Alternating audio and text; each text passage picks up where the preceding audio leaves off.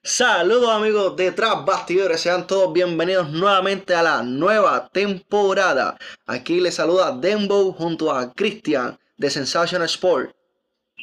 Saludos gente, eh, hoy tenemos un programa súper picante, sin censura, sobre lo que está pasando AEW contra WWE NXT. Sin Y de- nada más que decir. y sin dejar fuera. Sin dejar fuera lo que es Raw y SmackDown, que eso viene pronto. Así que vamos a empezar.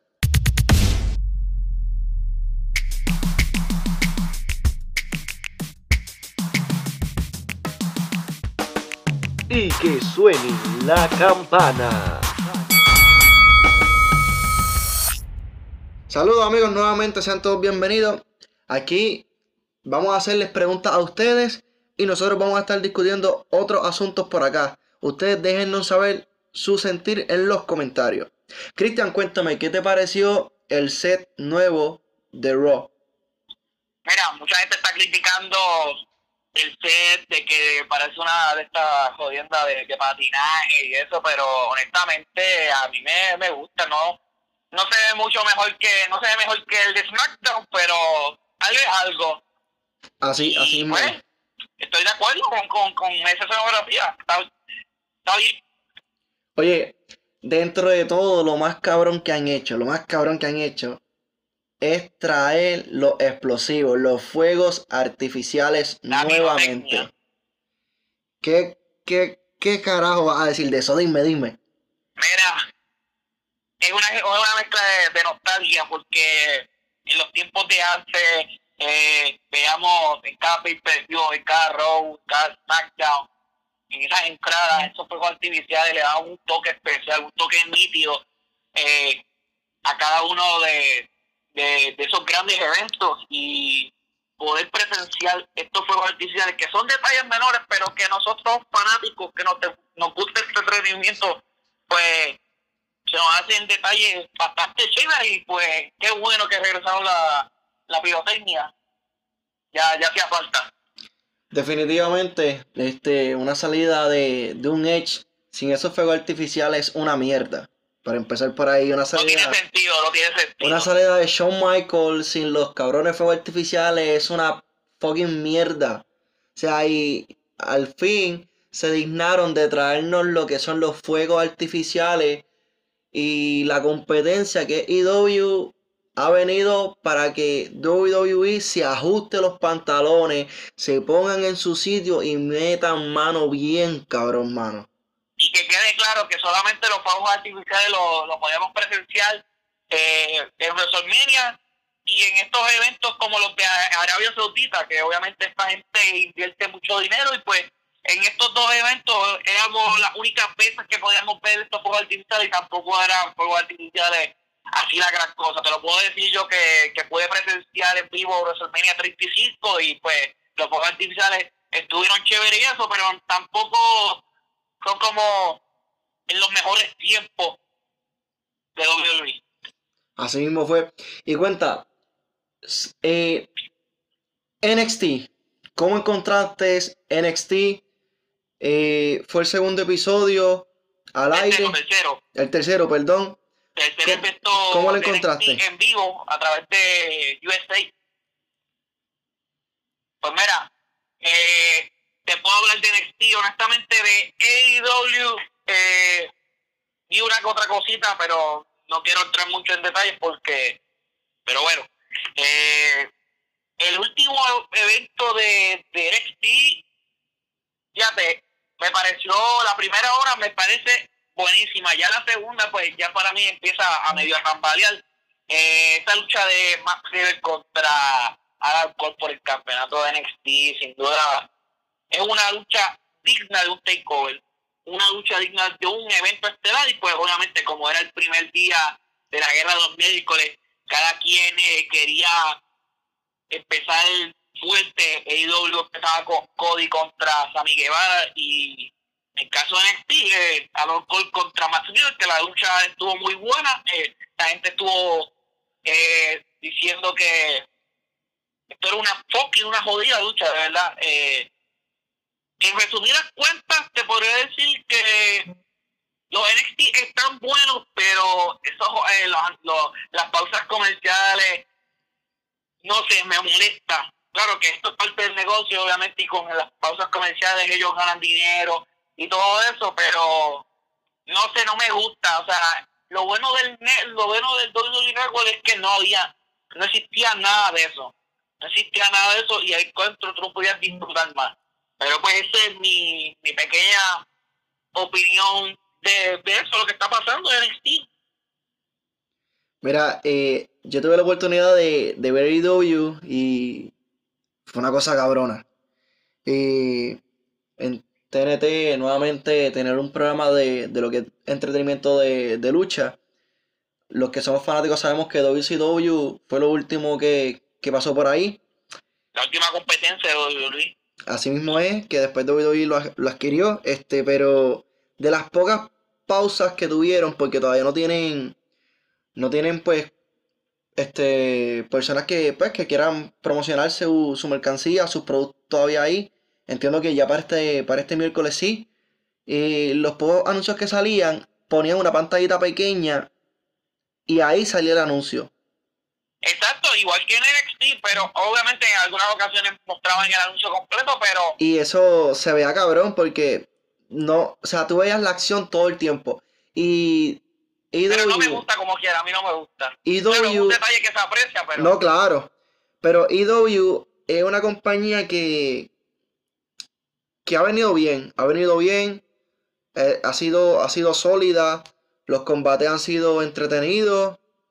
Bueno, buenas luchas. Eh, el concepto ha sido bastante bueno. Han sido bien cuidadosos con lo que es la lucha. Con lo que es el entretenimiento y con lo que son las las publicidades. Aparte de eso, para ser una compañía que surgió de la nada, está dejando mucho de qué hablar. También te puedo decir que... Mira, Limbo, eh, antes de que sigas hablando, las personas que nos están escuchando ahora mismo, ¿qué regreso te pareció mejor? Ah, correcto. ¿El de AEW con Jack Swagger o el de NXT con Finn Balor y Tomaso Ciampa? No, y no, tan solo eso. En EW, una ventaja que en WWE, hay que decirlo, EW está aprovechando los latinos. Mientras que. Mientras que, que WWE ah, no lo usan mucho. No lo usan como se supone. Claro. y tienen los y tienen los talentos, porque los tienen. Claro, tenemos un Humberto Carrillo, un Andrade Cien Alma, eh, un cadístico, cadito, Dorado. Tenemos los mexicanos, los puertorriqueños, los de Latinoamérica. Claro, no, y te digo, y acá los Santana, este, Ortiz, Santana, que, que, o sea, se unieron a Jericho, a Jack Swagger.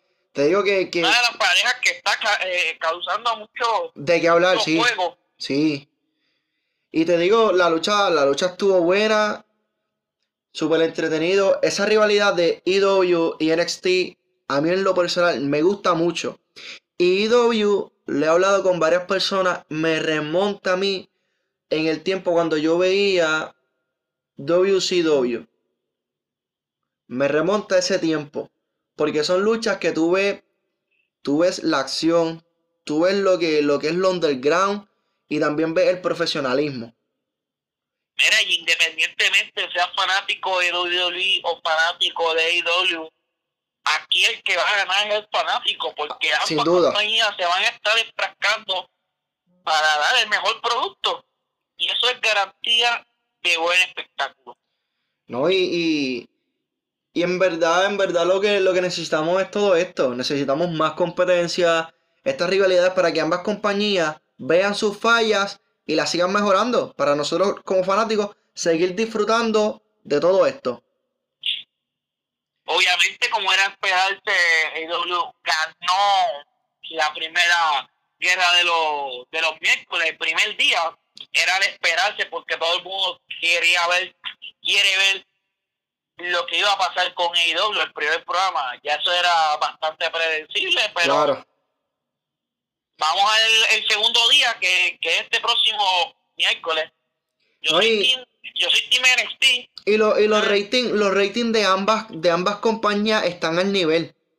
¿Me entiendes? Sí, están buenos, están buenos. Están sólidos ambas compañías que, que eso da mucho de hablar también, que, que ambas fanaticadas se sigan mutuamente y independientemente es, buena la competencia. Lo que sí yo tengo que decirlo aquí, que está malísimo, es que WWE quiere restringir a su fanaticada de entrar a un evento con una mercancía en específico. Mira, si el fanático quiere entrar con una camisa de AEW, déjelo entrar, sigue siendo la competencia, pero tú estás viendo mi evento.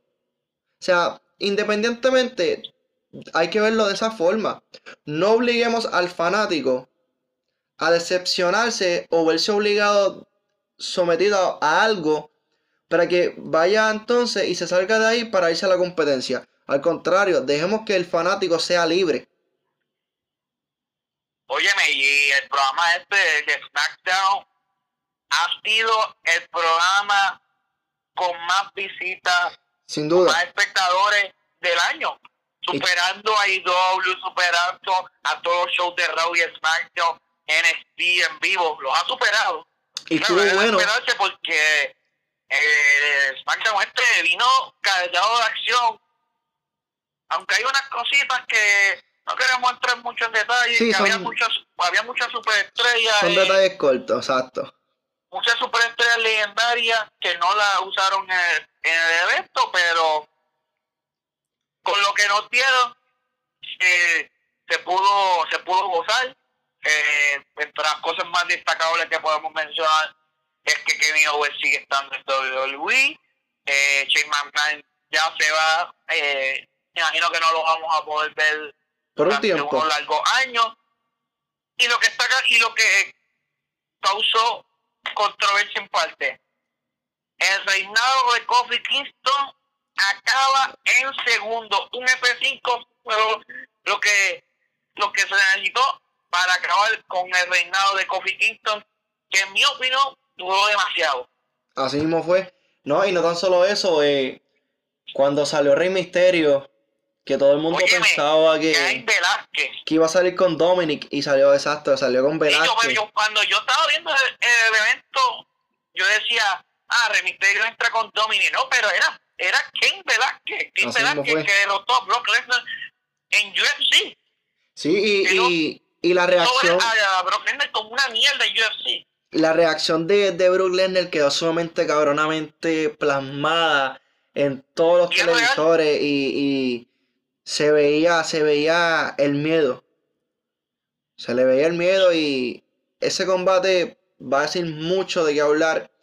Pero antes de, de- Hay rumores de que va a ser en su en el evento de Arabia Saudita el 31 de octubre. Supuestamente Brock Lesnar contra Ken Velázquez por el título de WWE. ¿A ustedes les gusta o no? Déjenlo en los comentarios. seguro. Pero antes de, vamos, vamos de nuevo a retomar a, a Raw. ¿Qué te pareció Rey Misterio en Raw? Yo creo, mira, eh, con esta, con, con esto, siguiendo el preámbulo que tuvieron para traer a Ken Velázquez en SmackDown, yo creo que lo hicieron correctamente. No, y la, y la introducción que hicieron con Dominic. exacto. No, yo, yo no, no tengo, no tengo queja con, con el inicio de Raw, lo hicieron correctamente. Al principio no tenía, no, no, no carecía de mucho sentido, pero Exacto. con este regreso de Ken Velázquez, pues todo ya, ya me queda claro por qué ocurrió todo lo que tenía que ocurrir. Y no tan solo eso. Mira, mira estos detalles básicos. Todo fanático de los 90 de WWE sabe que esto es cierto. El vocabulario eso es, vocabulario malo. Rey Mysterio le iba a decir cabrón a Bruce Lesnar y, F5. y Bruce Lesnar le, le arremató el micrófono y le hizo el F5. Luchas, luchas underground, o sea, que, que se veían bastante heavy, están volviendo. Sí, no, de verdad que. Buenas eh, historias están volviendo. Ah. O sea, Al, al AEW Todo está volviendo. escena, al AEW entrar a escena WWE se puso los patrones en su sitio, tenemos que, que mejorar nuestro producto porque se nos van, se van a llevar todo nuestro, todo nuestro oro. Y eso es lo que están haciendo, aunque luego de la pauta comercial diremos que vamos a hablar sobre que, que en parte, ¿cómo te puedo decir? WWE está mejorando, pero a la misma vez retrocede. ¿Por qué? Yo sé que ustedes ya se están imaginando, pero lo vamos a discutir en la pausa comercial.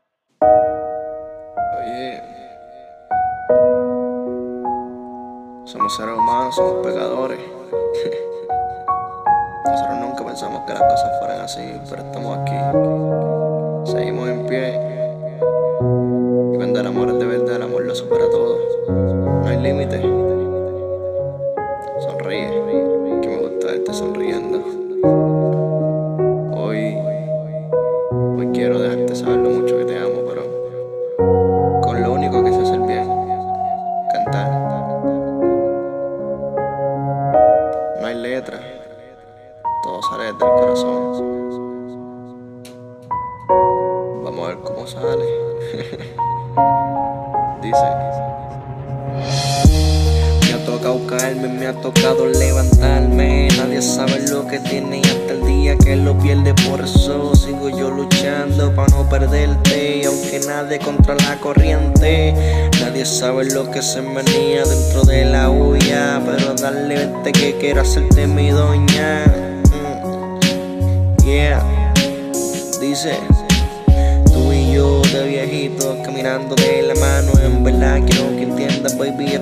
Sagrado. En verdad quisiera yo tenerte aquí a mi lado una vida entera. Bueno, regresamos después de esta pequeña pausa comercial.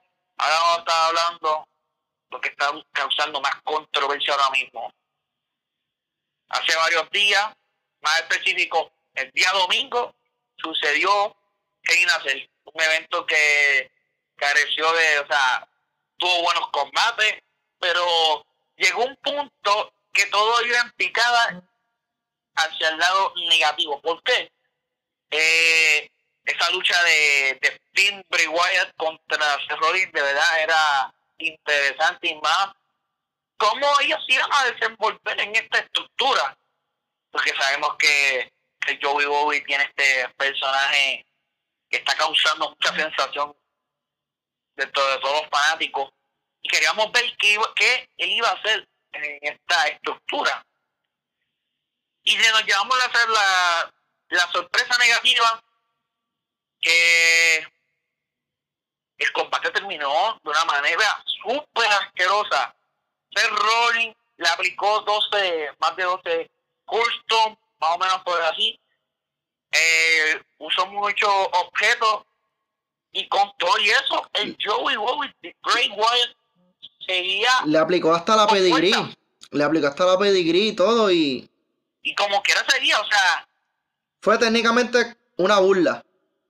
O sea, prácticamente, como yo escuché hace varios minutitos, eh, un comentario.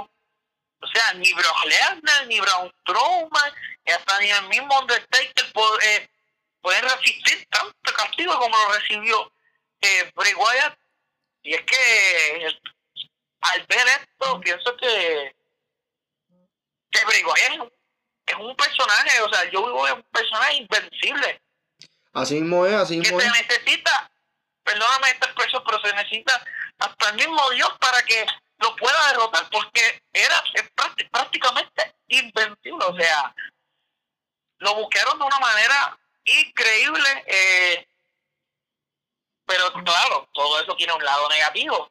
Y el lado negativo es que descalificaron el combate.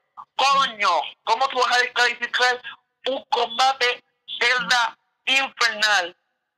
Cuando obviamente los objetos van a estar ahí, la carnicería va a estar ahí, la sangre va a estar ahí, eh, todo lo más alcohol, todo lo más extremo, lo vas a ver ahí. Claro, por eso se llama la celda infernal una estructura para causar daño.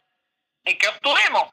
Pues una descalificación, luego lo en Twitter puso una, eh, dijo una excusa ahí media estúpida, pero bueno, no, no voy a mencionar eso porque no, no viene mucho el caso. Pero Cuéntanos en los comentarios, en los comentarios. ¿Ustedes están a favor o en contra de esa descalificación? bueno, Desmo, yo creo que nadie está de acuerdo. Yo también. O sea, Pero vamos a ver qué nos dicen las fanaticadas, vamos a ver.